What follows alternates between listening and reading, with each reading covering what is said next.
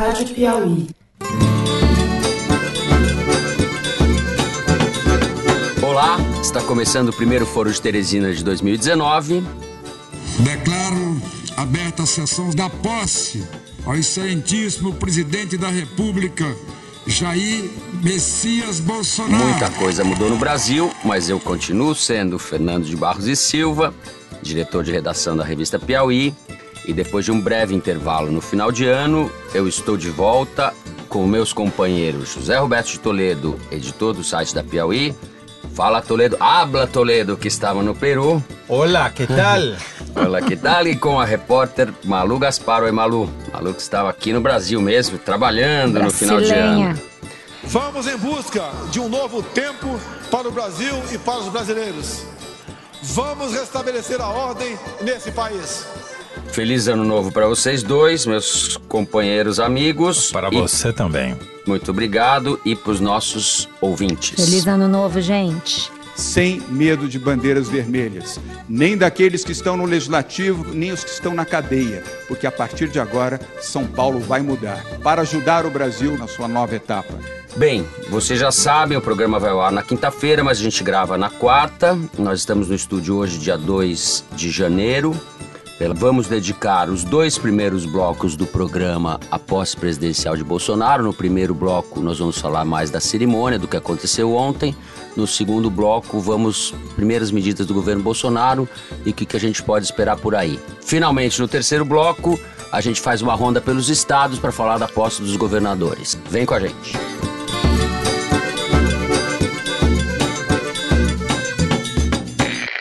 Bem, agora é oficial, Jair Messias Bolsonaro é o novo presidente da República Federativa do Brasil, ou dos Estados Unidos do Brasil, como disse uma vez José Serra, né? Corrigido por Boris Casoy, falou, ué, mudou? Embora o nosso presidente seja bastante simpático ao Trump, não mudou. É República Federativa do Brasil, por enquanto não mudou. Vários aspectos para a gente comentar na cerimônia de posse de ontem curiosidades como o filho Carlos, que foi a tiracolo, não, mas sentado ali no carro, no Rolls Royce, Carona. de carona. Na Eu, eu pensei que fosse o Queiroz, que fosse de carona, mas não foi o Queiroz. O Queiroz não entregou o carro.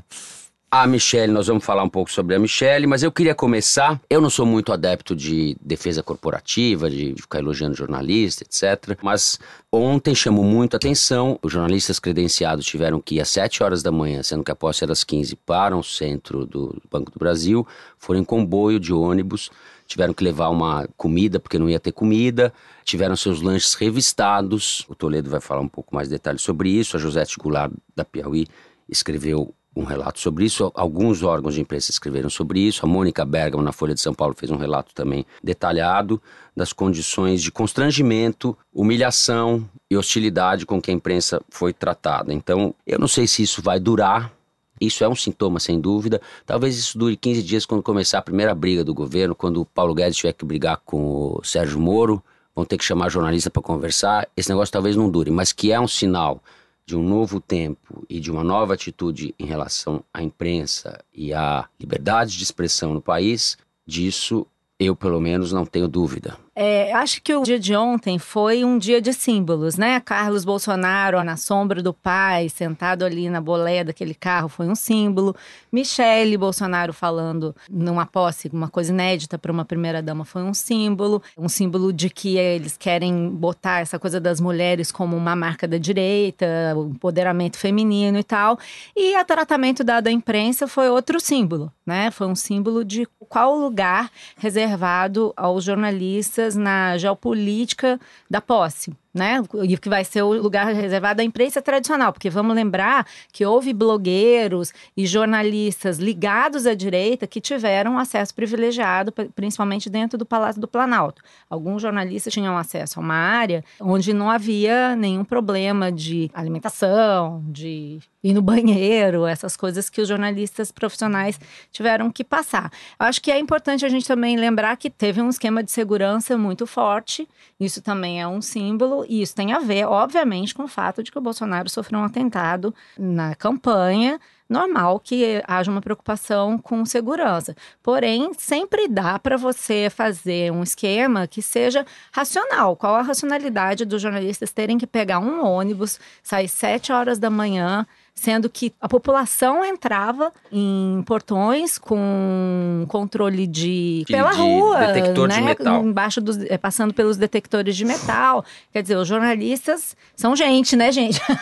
Até onde se Há sabe, controvérsias. né? É, para determinados fato eles é não que- são, mas eles são, né? Sem querer abusar da palavra, condições um pouco torturantes. Os jornalistas foram submetidos a uma É, tortura. Mas eu acho que isso aí vai. Concordo com você. A primeira crise isso acaba, porque não há tweet que resolva o problema. A gente viu no caso do Queiroz. Foi só um aperitivo do que pode vir por aí. E a imprensa tradicional vai continuar exercendo o seu papel, mas O Bolsonaro precisa ter um inimigo. o socialismo ele já derrotou, né? Acabou. Então, né, o PT já era, o socialismo ele já tirou do lugar, o politicamente correto é o próximo inimigo e a imprensa junto, né? Já declarou isso, o inimigo é a imprensa. Então, a gente vai fazer esse papel de antagonista do governo Bolsonaro Sem nenhuma alusão ao antagonista, Ao antagonista. ele próprio que que não é antagonista do governo, no caso. Eu acho bom, claro, pra mim que não teve que morder a maçã pra provar que ela não estava envenenada, que não teve que Explica isso para Fa- quem não leu. Como os caras chegavam às 7 da manhã e só iam poder sair às 17, ou seja, iam ficar 10 horas no lugar em pé, no sol, ou na chuva, se tivesse chovido, mas ficaram no sol, sem poder sair dali, em condições de cárcere privado praticamente, eles tinham que levar lanche. Só que não podia levar garrafa, porque podia atirar no Bolsonaro e tal. E quem levou fruta chegou lá na hora e teve que morder a fruta. Por duas razões. Uma para garantir que não tinha nada oculto dentro da fruta, embora já tivesse Algo passado por detector. fazer, né? O raio-x já tinha feito, É. mas principalmente, segundo a explicação que a Josete Goulart ouviu de um coronel que estava ali presente que não quis se identificar, para demonstrar que a fruta não estava envenenada. Eu acho que, como a maçã é vermelha, eles estavam com certo preconceito em relação à maçã, entendeu? Mas Uhum. enfim, eu acho bom, porque separou os, os não propagandistas. que- É claro, que para mim que não tava lá é. foi bom, né? Eu tava aqui no ar-condicionado, só editando as matérias, foi tranquilo. Para quem tava lá foi um pesadelo. Porém, foi bom porque separou o jornalismo da propaganda. Então, os propagandistas tiveram livre acesso, circularam pelo palácio, não fizeram nada, né? Não tem nenhum relato decente desses caras em nenhum lugar na internet, aproveitável, até fui procurar, mas infelizmente não tinha. E os jornalistas penaram e fizeram seu trabalho. Não foi por causa dessa restrição de acesso que a gente deixou de saber alguma coisa relevante sobre a posse do Bolsonaro. Então, esse é um aspecto. O segundo é que esse confronto vai ser permanente, porque o Bolsonaro precisa ter alguém com quem se antagonizar, um inimigo, precisa ter alguém para ele hostilizar o tempo todo. E não surpreende, né? A gente já sabia que isso ia Sim, acontecer, e né? É, é o, é o esperado. É sempre chocante, porque é muito boçal, mas enfim. É assim que vai ser e assim vai continuar. Aliás, a oposição foi a grande ausência de ontem, né? O PSDB é antigo, o PT não foi à posse, os partidos de esquerda boicotaram, quer dizer, a oposição ainda. Como o DEM tinha boicotado a posse da Dilma. É, Enfim, continua- a gente continua um país continua dividido. Uma coisa que é uma Isso não mudou. É, a Dilma não disse que ia metralhar os democratas, né? Como o Bolsonaro disse que ia metralhar, Mas o Lula metralhar. disse que queria extingui-los. É, mas não disse que ia justifica, extinguir, né? é. Assim, se você passou a campanha dizendo que o outro não tem respeito pelas instituições e não preza a democracia, na hora da posse você não ia, você também não está prezando as instituições e não está valorizando a democracia, porque o sujeito foi eleito. Ele Sim, foi eleito. foi eleito, sem foi- dúvida. Entendeu? Aí você diz que a democracia não foi cumprida, que a, que a eleição não foi justa, não sei o que, e se ausenta. E aí depois você vai acusar no outro desrespeito Tem pela um- democracia. Tem um problema de fundo aí, que é um problema não é só brasileiro, né? ele é universal da democracia como um todo. Quer dizer, o que a gente tem assistido nas últimas décadas é que os partidos aprenderam que você não precisa mais ter maioria. Você precisa ter a melhor minoria, a minoria mais engajada, Uhum. e você tem que trabalhar para polarizar, para fazer com que aquele centro, que não é nem de um lado nem de outro, não vá nem votar de preferência. E daí você fica com a melhor minoria, ou a, a maior minoria para ganhar a eleição. Né? E, e essa tendência tem se aprofundado. Se você dividir o bolo dos votos do vencedor pelo total da população, não do eleitorado, você vai ver que esse percentual vai diminuindo cada vez mais, o que leva a um alijamento da maioria da população do processo democrático, que é em si muito preocupante. Sim, é um erro, né? Em vez de você batalhar para incluir mais gente, você se exclui e exclui um monte de gente junto com você, né? É, Acho eu um tenho erro. muitas críticas ao PT especificamente, eu nem vou falar do PSOL, mas entendo que você não vá para uma posse de um presidente que fala que quer metralhar a petralhada. Mas a questão é que você representa um monte de gente. E num momento em que o Brasil Justamente. precisa de uma oposição crítica, que precisa estar A atuante. oposição ainda está tateando, está perdida, está vendo o que vai acontecer. A gente está diante de uma mudança brutal. É, mas é melhor já ir se organizando, político. É. porque o governo começou. o Brasil precisa de uma oposição crítica, precisa de uma oposição construtiva e que funcione. Não adianta você ficar, se então não quero mais brincar, pega a bola e vou embora. Não adianta isso. Não, Mas ninguém. não é simbólico, né? É, eu a acho também. A oposição É, vai agir no Congresso. é, vamos isso ver, não vai né? deixar. Não, não vão abandonar. Se for é uma que- atitude sempre não quero, boicoto, não sei o quê, é quem vai sofrer é a população. Sobre a posse em si, o que mais me chamou a atenção do lado do Bolsonaro foi que houve dois discursos muito, ambos curtos, mas muito distintos. O discurso no Congresso para os deputados foi um discurso: olha, eu vou jogar o jogo. Fica tranquilo, não sou nenhum bicho-papão, nós vamos conversar, nós vamos acertar. A mensagem foi essa, quer dizer, Sim. não sou um antipolítico como eu dizia na campanha. E no discurso para o público que estava lá na praça, que era a claque dele, cheia de militares e policiais, né? Porque quando ele fez menção aos dois aí, a, a turma foi Ao a- delírio. ao delírio.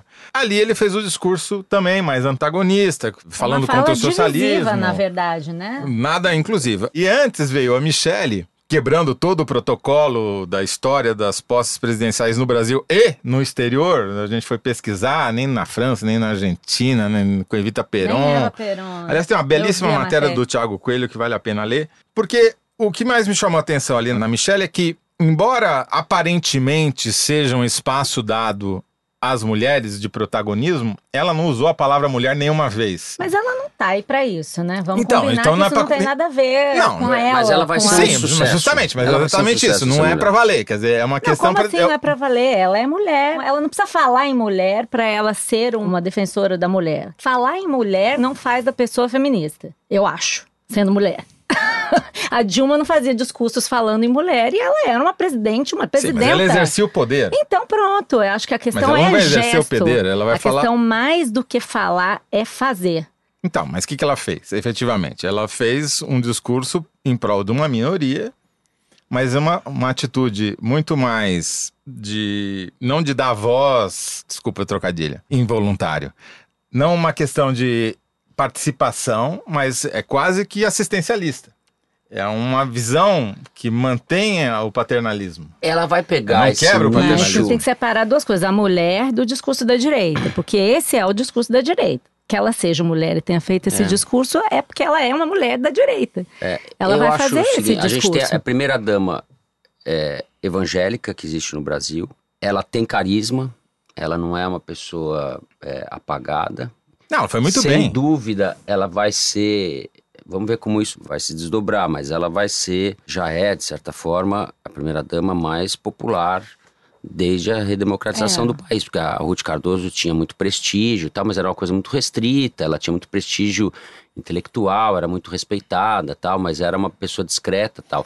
A dona Marisa. É, Não existia Não- como primeira não, dama. não existia, muda e saía ficou- calada. exato. Essa sim. A Rosane a, a entrou Dilma, a justiça. Dilma não tinha pra- primeira-dama, então É, Rosane A Collor, Rosane Collor não desastroso, era, né? Era notícia por a outros gente vai motivos. ter uma novidade aí em relação. A Michelle ela vai ocupar um espaço, Já ocupou.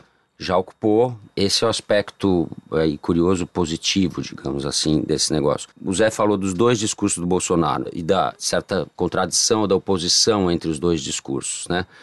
No discurso do parlatório, feito para a claque, para o povo, para o que seja, ele fala que vai libertar o Brasil do socialismo, todo mundo já falou isso, é um delírio, é- tem, tem um Algo não componente paranoico nesse governo. É fácil um libertar delírio. o Brasil do socialismo quando ele não existe, né? É dado de realidade. Então, o anticomunismo, o antissocialismo é uma fantasia, uma paranoia que virou um dado de realidade da política brasileira.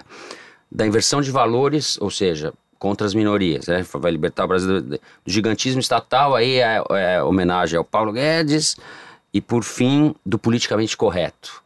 O que também é uma senha para barbarizar, é uma senha para liberar a barbárie. Em seguida ele falou que vai valorizar os policiais e vai acabar com essa ideologia de quem defende bandido e não defende policial, como se o problema do Brasil fosse excesso de direitos humanos. Nós temos déficit de direitos humanos no Brasil. A gente tem no Brasil uma violência enorme da polícia, uma criminalidade enorme, etc. E é um discurso completamente descolado da realidade esse dele. Agora, ele vai alimentar esse tipo de coisa. Alguns têm amigos imaginários, o Bolsonaro tem inimigos imaginários. Isso tudo que ele falou é o que ele propôs na campanha, É, né? sim. Até achei interessante uma imagem que o Hélio Gaspari usou hoje, que é uma coisa que eu estava pensando ontem. É o último discurso em que ele tem a oportunidade de fazer um discurso como se ele estivesse em campanha. Né? Agora abriu a quitanda, meu filho. Pero abriu a quitanda. Tem que ter berinjela, tem que ter o troco pro tal. cliente. Mas eu acho que ele Agora vai continuar ver. com esse discurso durante É muito um tempo. pouco o que o Trump faz, né? Finge que está em campanha, Durante mas sempre tempo. vai ter a realidade para se impor a ele, como os Queiroz da vida, as leis, o Congresso, ele sabe disso. Acho Mas que algum... o que me chama atenção é que é uma espécie de senha para todo tipo de arbítrio, de exagero, de atrocidade. Quando ele faz esse discurso, ele está dando uma senha para que, ó, vamos em frente, porque o circo vai ser esse. Pão não É, vai ter, porque mas- de pobre ele não falou. Aliás, o Ricardo Baltazar, na Folha de ontem, hoje, quando nós gravamos, escreveu um- uma excelente coluna mostrando como, desde a redemocratização e pegando o discurso do Collor, depois do Fernando Henrique, depois do Lula, depois da Dilma, pela primeira vez, a desigualdade social, que é, obviamente, o principal problema brasileiro, uma indecência, uma obscenidade, não foi nem referida no, no discurso do Bolsonaro, porque o imaginário dele não passa por isso. Como temos no Brasil muito socialismo e nenhum pobre, segundo Bolsonaro, vamos terminar esse primeiro bloco e discutir em seguida as primeiras medidas do governo. Bem, o governo está só começando, mas nós já temos novidades, né, Zé? Você quer falar um pouco das primeiras medidas, o que te chama a atenção? Ainda não deu para ver todas as mudanças, mas já algumas mudanças bastante simbólicas. Temos aí uma nova super-ministra em gestação, que é a Tereza da. Não a Tereza da Praia, mas a Tereza do Pasto. Tereza da Praia, coitada. É, que assumiu o serviço florestal, que era do Ministério do Meio Ambiente, foi transferido para o Ministério da Agricultura, afinal de contas, florestas têm que ser produtivas, né? Deve ser esse o espírito, que já causou muita preocupação entre os ambientalistas, porque sinaliza um novo enfoque, uma nova visão em relação a como deve ser porque, por exemplo, todo o serviço de monitoramento das florestas vai deixar de ser feito por um órgão que supostamente está lá para preservá-las e vai ser feito por um órgão. Está lá onde- para derrubá-la. É, não- não é nem tanto, Não mas. deveria ser assim, É. né? Mas é... Então já causa preocupação. E a outra que está na imprensa aí hoje é a ideia de que eh, não caberá mais a FUNAIS fazer demarcação de terra indígena, mas sim o Ministério da Agricultura, o que é muito estranho, né?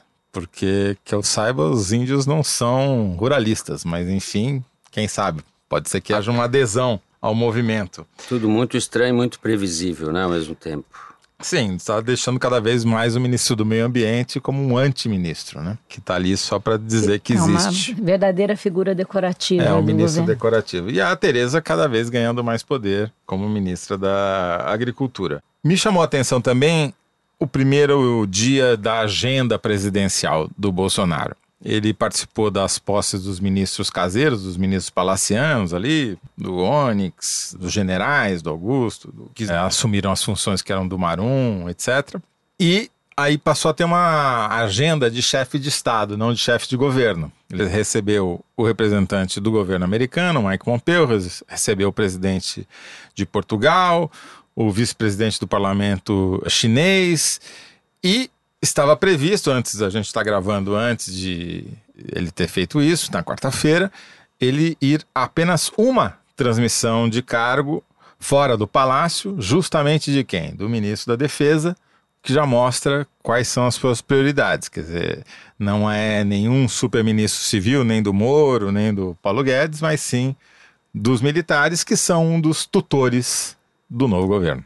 Atitude marqueteira essa, para marcar a linha É, que a Malu falou no primeiro estamos no bloco da coisa da símbolo. Tá simbologia. tudo, tem todo um roteiro definido para fazer uma coisa que ainda parece campanha, né? Maria Lúcia Gaspar, posse de armas, o que você tem a nos dizer sobre isso? Não, é- como eu ia dizer, estou mais interessada na vida prática. Quero ver como é que ele vai se virar com a quitanda. E aí, acho que um exemplo é essa coisa da posse de armas. Na transição, o Bolsonaro tuitou que ia flexibilizar a posse de armas por decreto. Esse decreto vai ser editado aí nos próximos dias, mas o que eu apurei com uma fonte do Ministério da Justiça é que esse decreto, afinal, deve um pouco decepcionar aqueles que imaginam que o Bolsonaro vai fazer uma grande revolução na questão do desarmamento e tal. Nessa questão daí. Nessa questão daí, no tocante a essa questão do desarmamento.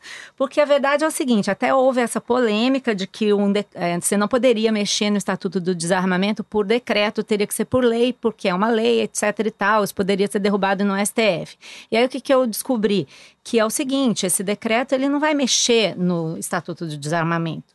Porque hoje, pela lei, pelo estatuto, você precisa ter pelo menos 25 anos, ocupação lista, não responder inquérito nem ter antecedentes criminais e demonstrar que você tem aptidão eh, psicológica e técnica para ter uma arma. Tudo isso vai continuar como sempre foi. O que o ministro Moro vai fazer é editar um decreto alterando basicamente como é que você determina um negócio que a lei chama de efetiva necessidade de ter uma arma. É aquele momento que você vai na Polícia Federal e fala: eu preciso de uma arma por isso, por isso, por aquilo. E o decreto só vai fazer isso, vai regulamentar o que, que pode ser considerado efetiva necessidade ou não. E aí eles vão flexibilizar. Por quê? Porque aí o decreto não mexe na lei, tem uma brecha, a lei não fala sobre isso. Mas de qualquer forma vai facilitar o acesso. Mas Combater é bem o socialismo e o politicamente é, correto mas é vai bem ser menos do incluído. que parecia. As exigências básicas Ok, que estão não estabelecidas distribuir hoje no revólver em casa para cada um, ganha o seu revólver Ninguém vai tal. distribuir não, não vai. revólver, não, é isso. Então, Eu sei, essa que é a então. questão. É, É. porque é aí que eu quero usar esse exemplo, que é o que deve acontecer nos próximos dias, esse decreto, para dizer que menos. Entendeu? Isso, e É, toda essa eu- propaganda eu que o Bolsonaro. Tá, não decepcionou Eu você? fiquei decepcionado. Eu tava esperando um meu revólver sua vida é. e não veio. Não vai rolar isso, porque a lei, a, a- a vida, realidade exato. impõe. Não, meu entendeu? revólver, sua vida. Então, por Tá mais que eles certo. queiram fazer esse. Vocês, é, vocês esse ouvintes, é os se- ouvintes- eu, como Java Porco, estamos sendo ameaçados aqui. É, não vai rolar arma para tirar no Java, no Java Porco. Só se você tiver mais de 25 anos, etc É. e tal. Então é menos esse marketing, o Twitter. A gente tem que começar a prestar atenção no que realmente interessa. Vamos parar de ficar tweetando É e que a vamos dimensão governar, simbólica entendeu? também conta um pouco essa fantasia É, das pessoas a- de que todo mundo vai realidade sair é dando tiro por aí. As pessoas estão, com uma sede, uma gana de bang bang, né? Uma coisa de sair matando Não por vai aí. acontecer isso. Mas tem um pouco essa mentalidade, no, essa... A, a versão que passou pela imprensa internacional, um levantamento feito pelo rapaz à minha esquerda, chamado Luiz de Maza, Nosso produtor, Luiz de Maza. é, foi um que quem tomou posse no Brasil foi um agitador de extrema direita. Essa foi a síntese das palavras mais usadas para definir o Bolsonaro. Nos órgãos de imprensa internacionais, né? Nos órgãos de imprensa É ele jornais fez, né, subversivos a como posse, Le na Monde. verdade, né? E essa ideia de agitador eu achei boa, porque ele é de fato um agitador, né? Ele vai ele ficar agitou. agitando, vai ficar agitando o tempo todo no Twitter ali, manda um tweet pro Trump, Trump devolve, que nem ontem e tal.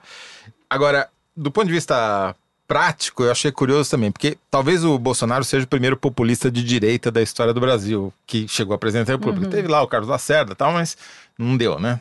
Podaram o Carlos Lacerda antes de chegar à presidência. O Bolsonaro, o primeiro que teve sucesso, chegou até o grau mais alto da escada, né? O último degrau.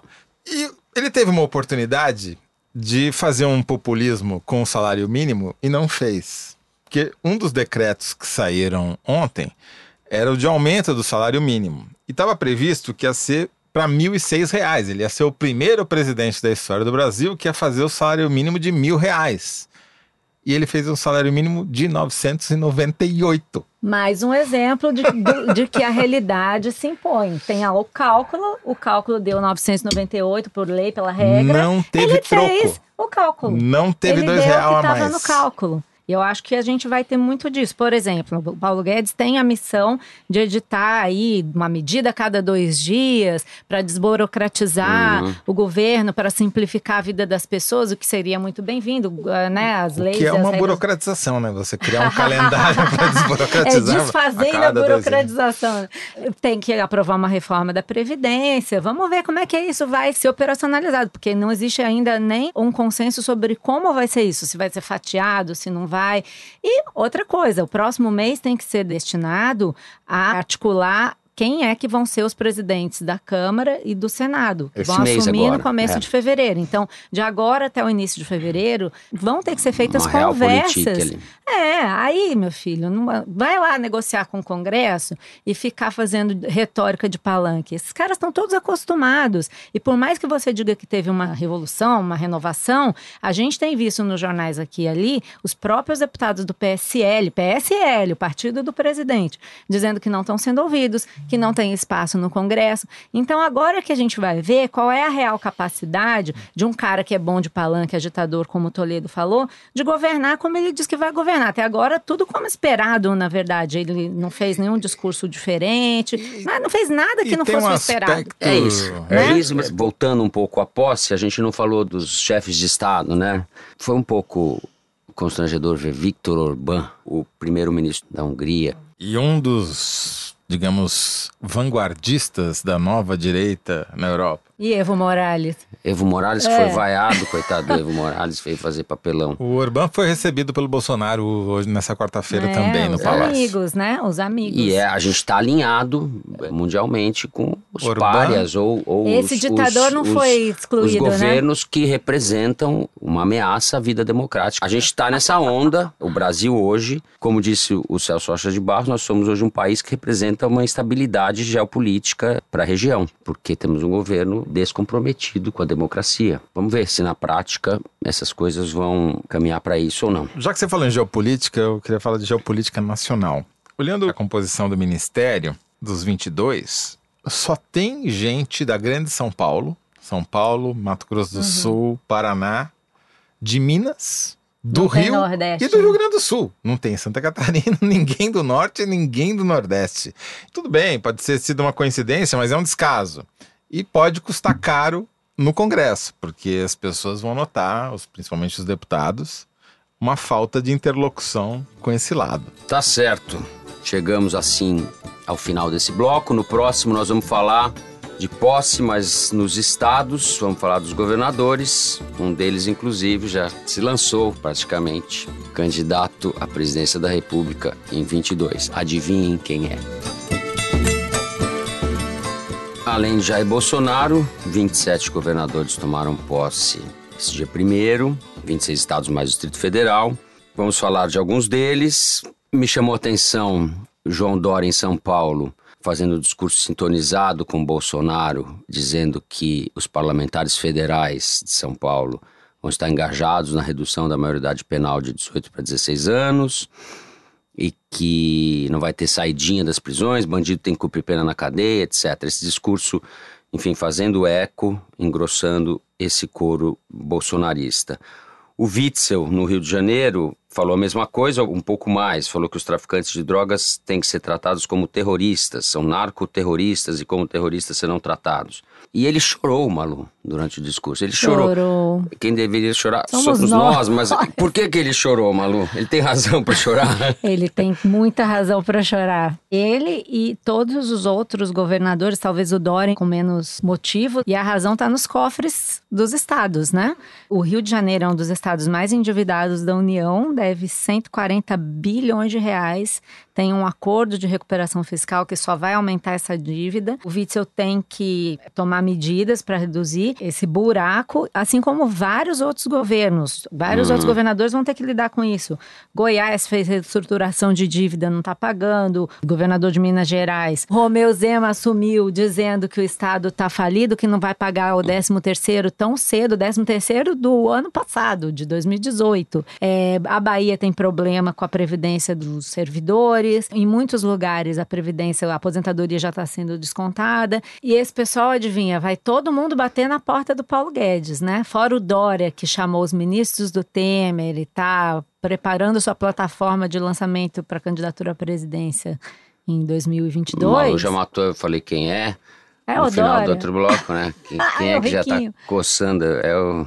Não, fez pula-pula. discurso, né? É. Discurso de candidato a presidente, é, defendendo um novo PSDB, já está tomando conta do partido. Eu já vou chamar ele de Joãozinho Pula-Pula, porque ele não sai de um Oh, cargo pro outro. Isso que eu ia É. dizer. Tem que governar primeiro, né? Porque ele já passou raspando por essa eleição, que diz que ia ser prefeito o, o mandato todo, prometeu, não cumpriu.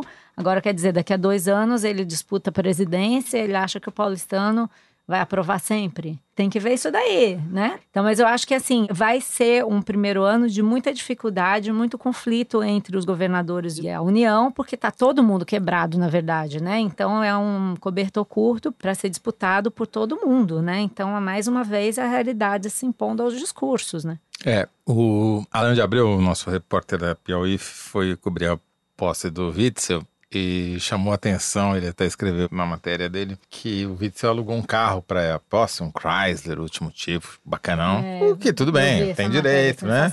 E daí, na posse na Assembleia, o tempo todo na frente da Assembleia ficou uma viatura da PM carioca que estava caindo aos pedaços, toda cheia de batida, arranhada. Então era o contraste entre a lata velha do Estado e o novo Metáfora governador. Né? perfeita, né?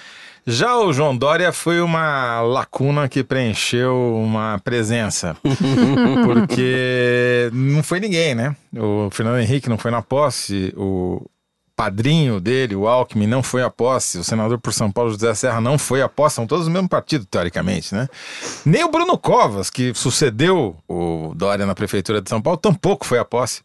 Então estava ali um grande deserto de tucanos. E ele fez um discurso em que ele falou mais de Brasil do que de São Paulo, não, Uhum. ao contrário do Alckmin, não citou Matão, não citou Araraquara, Ah, não tá citou falando por interesse próprio, né? Pirapora do citou Bom Matão. Jesus, entendeu? Ficou falando da grande São Paulo, do interior, acho que ele não conhece muito bem ainda. Toledo, que é de Matão, ficou. Daí eu não fiquei gostou, né, indignado, Toledo? fiquei Você queria- indignado, tá? Não falou do Java Porco, Não é, não, né? joga Que- porra, o que eu acabou. acho um- uma falta de é um agradecimento. erro político. É um erro político. Não, e é uma, é uma falta de. O cara que. O, Java Porco elegeu ele, o cara não citou É ele uma no discurso. É uma Ingratidão. puta. uma ingratidão. É, É é assim ingrato. mesmo, vai deixando o É pessoal ingrato, trás, né? exatamente. Seguiu, seguiu, Mas seguiu o o De Gaulle, De Gaulle que dizia que a ingratidão é um dever do governante. Ingratidão com o Java Porco. Mas a, Tô juntando aqui, a Malu já vai me chamar de cabeção aqui daqui a Cabeção, pouco. cabeção, cabeção. A vingança do Java Porco será maligna. Mas o Dória, ele claramente está em campanha para presidente da República. O Cauê Macris, que é o presidente da Assembleia Legislativa de São Paulo, já lançou a candidatura dele. Ele só não falou que ia ser candidato porque, obviamente, ia pegar mal no primeiro dia de governo ele já fazer isso. Mas todas as indicações que ele deu no discurso são de que ele está em campanha para a presidência e com um novo partido, porque. Sim, não é o PS. Isso vai se acomodar de alguma maneira, né? Eu não vejo mais o Dória no mesmo partido desses tucanos da primeira geração, da segunda geração, que seja. E tem um outro problema para os estados, que é o problema da segurança pública, né? O Witzel atacou isso do jeito dele, falou do jeito dele. É um Na jeito, obviamente, na cabecinha. canhestro, porque se, se tudo se resumisse a tirar na cabecinha, era só promover um- uma matança generalizada e o crime acabava. A quermesse, obviamente a que isso, pelo amor de Deus, aí é uma ganhem- coisa meio básica, né? Acerte a cabecinha e ganhe um brinde. O Acabou a Rodrigo Maia- intervenção federal, né? Em vez de estar em Israel, ele deveria estar no Rio. Ninguém percebeu, eu acho, né? Que, acabou, acabou? a intervenção federal, né? Bom, foi hoje, né? Vamos ver o que, que vai E acontecer. contrariando a promessa de campanha, criou uma Secretaria de Segurança que ele disse que é um provisória. conselho, né? Um É. conselho da segurança. E mal ou bem, assim, a intervenção deu uma segurada na situação, né?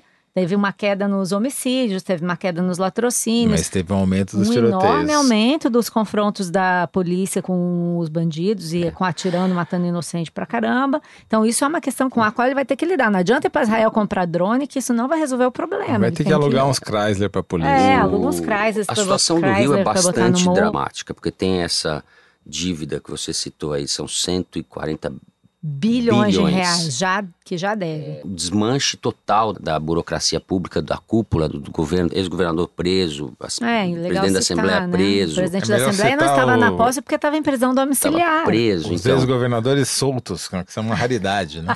Exato. É um desmanche total da administração pública, uma desmoralização, sucateamento da polícia e desmoralização da polícia. Vai ver, foi por isso que É. ele chorou, hein? E esse sujeito que se elegeu, que é claramente um despreparado, é um desastre. Mas o Rio vai ter, eu acho, o presidente da Câmara de novo, porque o Rodrigo Maia foi na posse do Witzel, deu carona, levou um monte de gente para Brasília.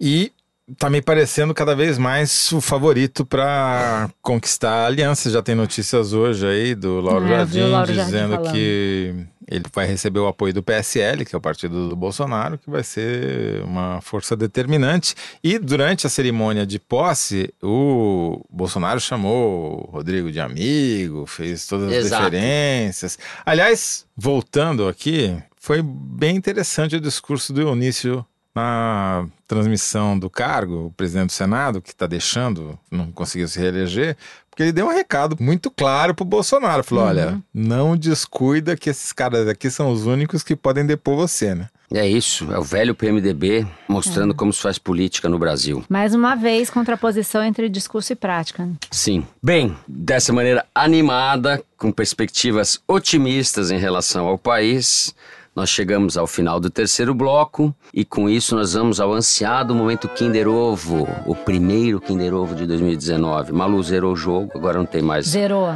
Zerou. Começa tudo de novo. Mas a equipe está Toledo, eu unida. tô sentindo o cheirinho da virada, viu? é agora que a gente desbanca a Malu, a rainha do Kinder Ovo. Atenção, você que é ouvinte paraquedista, que está chegando agora por aqui, o momento Kinder Ovo é o seguinte: é um clipe surpresa que a produção prepara pra gente adivinhar quem está falando, qual o contexto, comentar na lata, sem nenhum preparo. Dani, pode soltar o som, por favor. Olha, eu estou muito esperançoso. Eu tenho, eu tenho uma, uma, uma esperança que o Brasil vai dar certo em algum momento. Né? Tudo que está começando a acontecer agora aponta para um futuro melhor.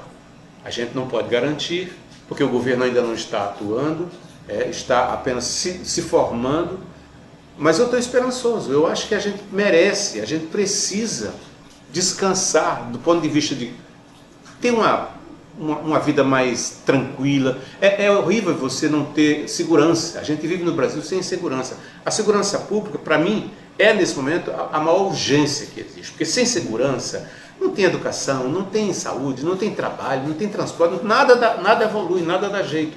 Se a gente conseguir resolver o problema da segurança, eu acho que as outras necessitudes do Brasil virão com o tempo.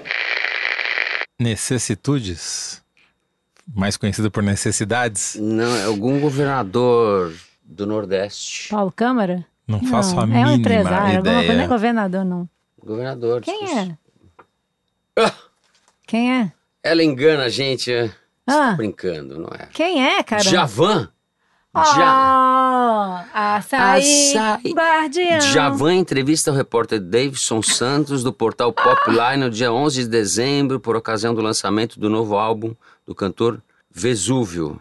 Mas deu pra entender o que ele falou, por isso que a gente não identificou que era de Javan. Exato. Quem numa açaí, guardião, zumbi, E besouro. Necessitudes, é, etc. necessitude deu uma pista ali, né? Eu tô Sim. feliz porque tá 0 a 0 Continua 0 a 0 Continua 0 a 0 Também, né? Essa aí. Tô jogando em pra empatar.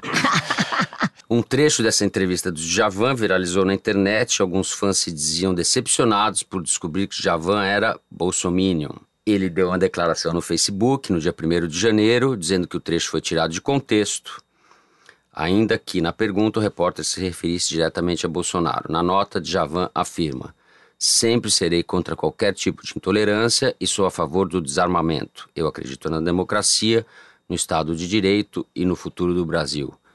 Javan para presidente. Toledovski. Olha, eu só tenho a dizer o seguinte. Eu levo a sério, mas você me disfarça. Você me desabessa e eu nessa de horror. e me remete ao frio que vem lá do sul. Insiste em 0 a 0 e eu quero 1 a 1 Essa citação do Djavan do Toledo é para fechar com chave de ouros. Entramos bem em 19, fritos, funicados, mas bem. É chegado o momento do Correio Elegante e dessa vez vai ser bem curtinho, porque nossos ouvintes também estavam no recesso de festas, comendo panetone, tomando champanhe, enchendo a cara, etc. A maioria nos escreveu, desejou Feliz Natal no Novo, a gente retribui, super obrigado, gente. Ou reclamando do nosso sumiço. Isso, ó, só, Malu, reclamaram do seu sumiço. Nós sumimos junto com Queiroz. Só que ele apareceu e a gente não. E eu descobri que a minha sobrinha, que acabou de entrar na faculdade de jornalismo, ouve Foro de Teresina, eu não sabia disso, e é fã da Malu. Ainda falou, sou fã da Malu. Ah, Aquela, é, arrasei. fã da Malu. E aí, Luzia, É. brother? Bom, Tamo junto, Luzia. a Cláudia Furnari nos mandou um e-mail sugerindo a participação de alguém, abre aspas, com um ponto de vista diferente e também inteligente para enriquecer as conversas. Ih, nós somos burros. Eu não entendi se a gente é burro e tudo concorda. Três burros concordando. Não, seus burros, ela quis dizer É. outro que também seja Aqui. inteligente, entendeu? Essa Porque a gente só concorda A aqui. gente tá como é concordando chama? demais. Burro Cláudia, que concorda Cláudia, que o Cláudia. programa a ideia era essa a proposta quando nasceu A o programa. proposta era três burros concordando. Três burros concordar. Ai, acho que eu vou brigar com o Toledo. Faz tempo que eu não brigo com ele? É, Melhor a vamos gente- começar, vamos começar É, 2019. É, mas olha aqui, a, a gente discorda tanto que tem dias que a produção precisa tacar água na gente pra parar a bagunça. Essa que é a verdade, viu? Então eu vou, eu vou entregar Funari. aqui. que já você já que eu entregar? vou entregar, vou entregar. É com você mesmo. Ah, meu Deus do céu. Você foi vista no Réveillon vestindo um vestido vermelho. Gente, é paixão, é amor. Você só pensa em ideologia. Que isso? Só pra ser do contra, Um porque o vestido Bolsonaro ia eu tomar de- posse, ela vestiu o vestido Não. vermelho no Réveillon. É porque eu tô no ajuste fiscal, eu ganhei o vestido do meu marido vermelho, eu tô usando o vestido vermelho, né, Eu, gente? eu tava de branco. Eu A quero gente- dizer que eu tava de branco. Aham, Vermelho é tá bom. ajuste fiscal, Quero- gostei quero dessa. Fotos, testemunhas. É, o vermelho é a cor do ajuste fiscal lá na minha casa. É a cor do Lá meu saldo casa, bancário. É, é o da cor da conta.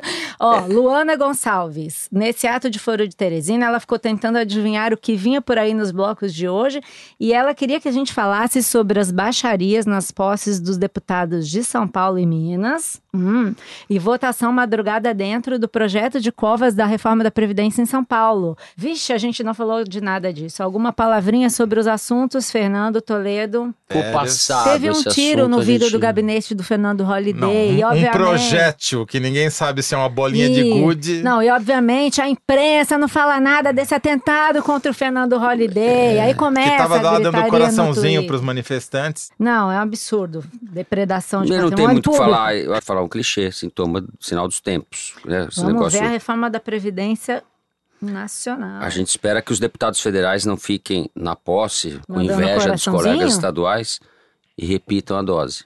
Olha, só queria dizer o seguinte, que um ouvinte do Foro Teresino mandou um e-mail durante a minha ausência aqui com uma imagem, supostamente, de eu saindo de férias montando um Java Porco. Eu quero dizer que aquilo foi uma montagem, tá certo?